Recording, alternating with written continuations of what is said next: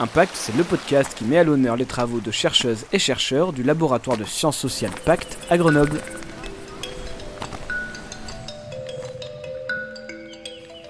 Bonjour et bienvenue à l'écoute de Impact, le podcast produit par le laboratoire de sciences sociales Pacte à Grenoble.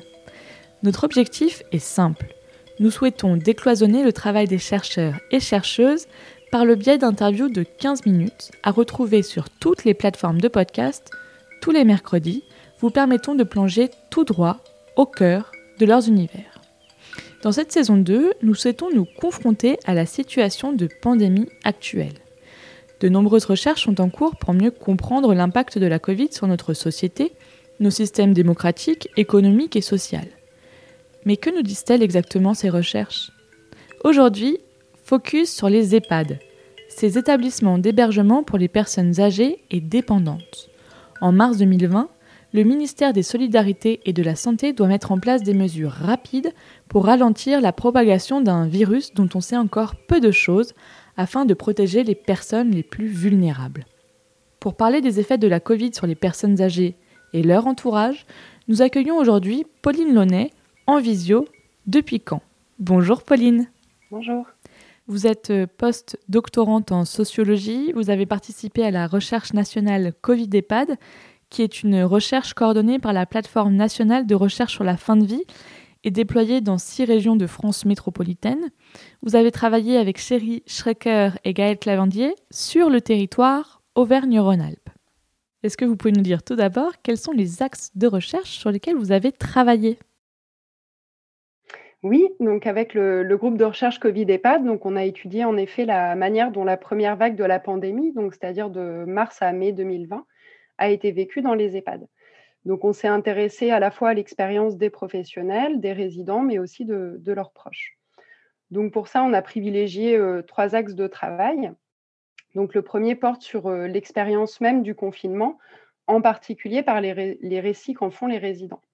Donc là, on a essayé, euh, on a souhaité regarder en fait comment se sont reconfigurées pour eux les manières d'habiter en EHPAD et les reconfigurations de leur vie quotidienne. Le deuxième axe de travail, c'est celui des transformations des pratiques professionnelles, donc avec toute la réorganisation du travail et des pratiques de soins pendant le confinement et leur effet euh, sur les conditions de travail. Le dernier axe euh, s'intéresse plus particulièrement aux décès liés à la COVID-19. Donc là, peut-être qu'il faut rappeler que pendant la première vague, hein, euh, c'est quasiment la moitié des décès euh, dus à la Covid qui ont concerné des résidents d'EHPAD.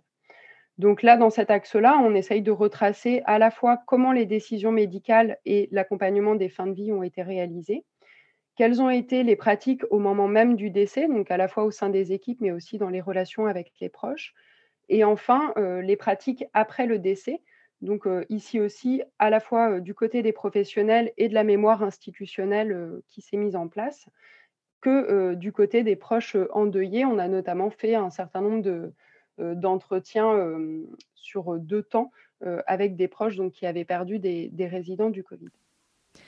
C'est une étude qui est qualifiée d'étude monographique. Est-ce que vous pouvez nous éclairer sur sa particularité? Nous, on a une, démarche qu'on appelle euh, qualitative, hein, qui met l'accent sur le discours euh, des enquêtés et leur expérience. Donc là, contrairement aux approches euh, plus quantitatives, hein, qui vont chercher, elles, à quantifier les phénomènes sociaux ou les opinions, à l'aide, par exemple, de questionnaires. Donc nous, dans ce, cadre, hein, on, a, on, a, en effet privilégié une approche monographique, c'est-à-dire qu'on a essayé de combiner des entretiens avec différents types de professionnels, avec des résidents et des proches dans un même établissement. Donc cette méthode, en fait, elle nous permet de comprendre euh, assez finement le déroulement chronologique de la première vague pour chaque établissement enquêté et de pouvoir en tirer ensuite une vue plus générale sur l'expérience du confinement et de la pandémie dans les EHPAD, ainsi que de mettre en avant ces variations. Cette manière de travailler, elle nous permet également de confronter et d'articuler des points de vue sur une même situation, notamment pour comprendre la dynamique et les écarts de vécu, donc là qui sont dus euh, au rôle et à la place de chacun et chacune. Peut-être pour terminer, un autre échantillon, il nous permet aussi d'avoir un regard transversal aux établissements euh, en regardant cette fois plutôt par catégorie d'acteurs, hein, euh, résidents, proches ou corps de métier. Votre équipe, elle a travaillé sur la zone Auvergne-Rhône-Alpes. Comme vous l'avez précisé, votre échantillon est un échantillon. Comment est-ce que vous avez choisi les établissements que vous avez interviewés dans le cadre de vos entretiens? On a mené en fait près de 270 entretiens au total hein, dans 52 établissements différents. Et pour arriver à ce résultat, on est surtout passé par nos réseaux professionnels et personnels pour entrer en contact avec les établissements. Donc on a bien souvent d'abord eu des contacts avec les équipes professionnelles qui, eux, nous ont ensuite mis en lien avec les résidents et leurs proches. Donc on a quand même été attentif à étudier un, un panel assez varié d'EHPAD, notamment selon leur statut, un privé ou public, euh, leur situation géographique, un rural ou urbaine, leur taille, l'existence ou non d'accueil spécifique euh, pour les personnes atteintes de troubles cognitifs, etc. Donc après notre recherche, elle se centrait prioritairement sur les établissements touchés. Hein, c'est à peu près les trois quarts des monographies qu'on a réalisées qui ont concerné des EHPAD contaminés.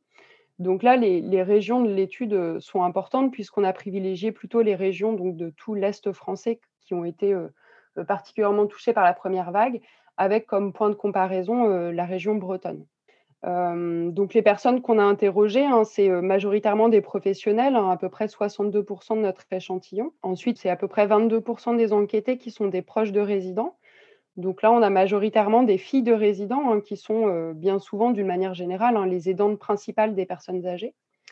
Et puis enfin, les, résidents, qui sont ici, là aussi, majoritairement des femmes, elles représentent à peu près donc, 16% de notre corpus.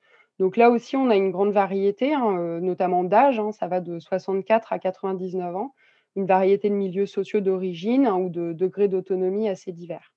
Donc votre étude, elle rentre dans le cadre d'un dispositif national. J'imagine qu'à l'heure actuelle, vous êtes encore en train de traiter des données, mais est-ce que vous pouvez nous faire un point d'étape sur ce qu'a pu démontrer votre étude? Oui, donc effectivement, on est, euh, on est dans, dans la phase d'analyse. Euh, mais peut-être euh, euh, peut ce qu'on peut rappeler d'une manière générale, hein, c'est que la, première vague, elle a produit un contexte de forte incertitude et de risques multiples. Donc il y a eu une vraie mise en tension des EHPAD, hein, notamment avec la, pénurie de personnel et de matériel de protection au moment du début de la crise sanitaire. Cette incertitude, hein, elle a été multiple et je pense que c'est important de le rappeler.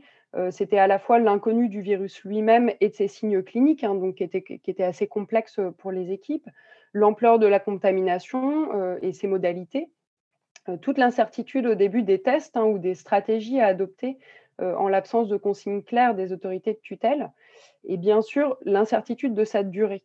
C'est-à-dire que la temporalité, ça a été une dimension fondamentale pour comprendre l'expérience de la première vague, notamment hein, parce que les enquêtés rapportent un, rapport au temps en fait assez paradoxal, qui était à la fois un temps de l'urgence, euh, mais aussi un temps du présent sans cesse répété, euh, avec une projection très difficile euh, dans le futur, notamment du fait du manque d'échéance hein, et de l'impossibilité d'imaginer une fin claire à cette crise.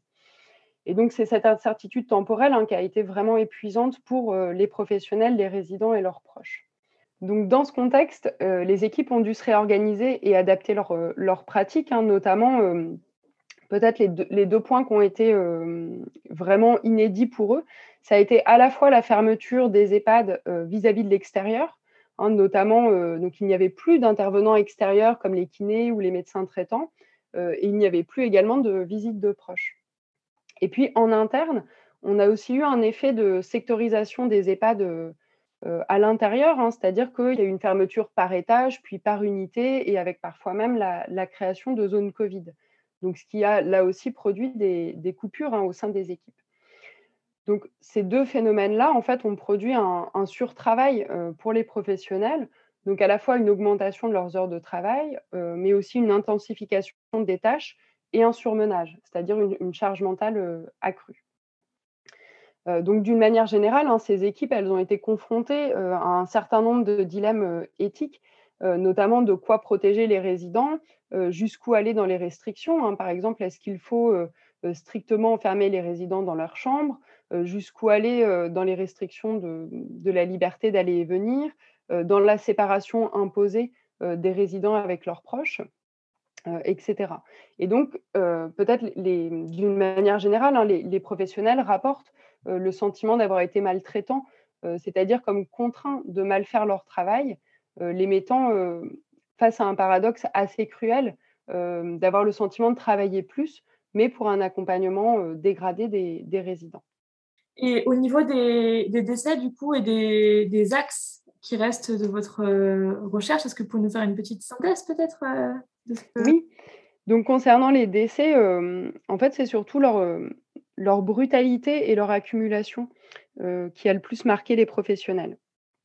et qui a d'ailleurs rendu pour eux hein, les, annonces de décès aux familles d'autant plus difficiles.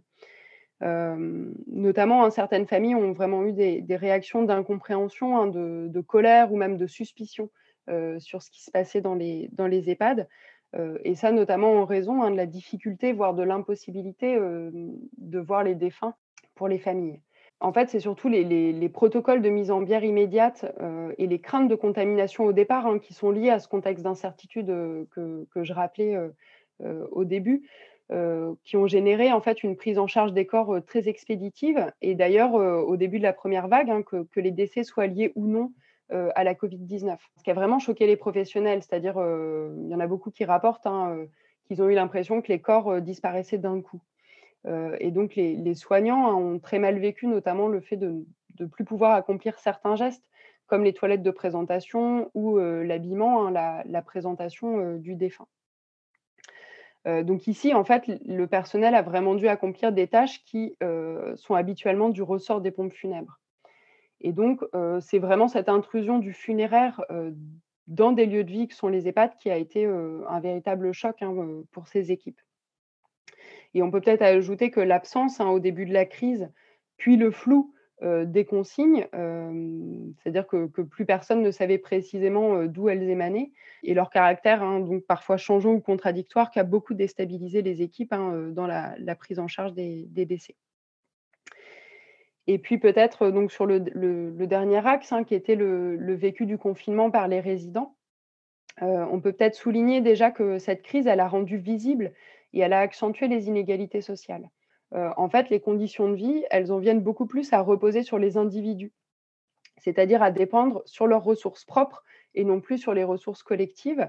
Euh, donc, qui là est souvent lié aux trajectoires passées hein, des, résidents. Alors, peut-être pour donner quelques exemples, euh, c'est par exemple la, capacité à mobiliser leur réseau de soutien par les proches ou comment était aménagée la chambre, en fait, quel type de mobilier il y avait, puisqu'il n'y avait plus accès, par exemple, aux bibliothèques communes, aux ordinateurs communs, etc. Donc tout reposait sur le, mobilier, les ressources en fait pouvait y avoir dans la chambre.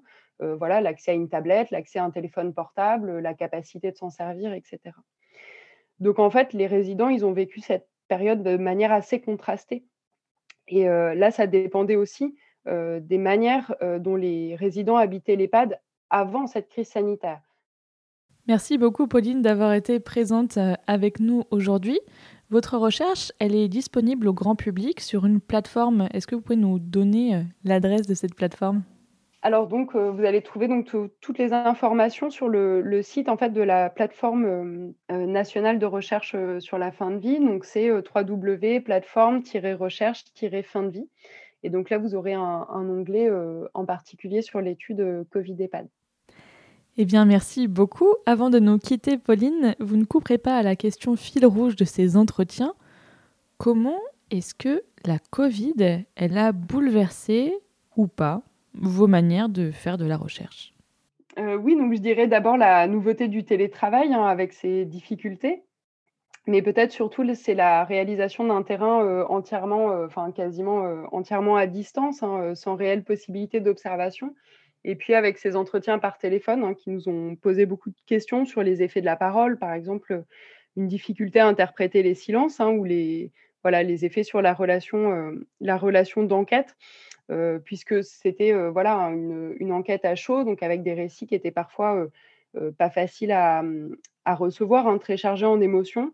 Et donc voilà, par exemple l'impression par de, faire une, fin d'entretien assez brutale, en fait, de raccrocher le téléphone, euh, ce qui était beaucoup plus difficile qu'en face à face, où on peut reprendre avec la personne, euh, par exemple, des points qui euh, qui nous semblent être compliqués pour les enquêter. Et eh bien voilà, Impact, c'est fini pour aujourd'hui. N'hésitez pas à écouter les autres épisodes ou à interagir avec nous avec le hashtag Impact Podcast sur les réseaux sociaux. Et moi, je vous dis à mercredi prochain.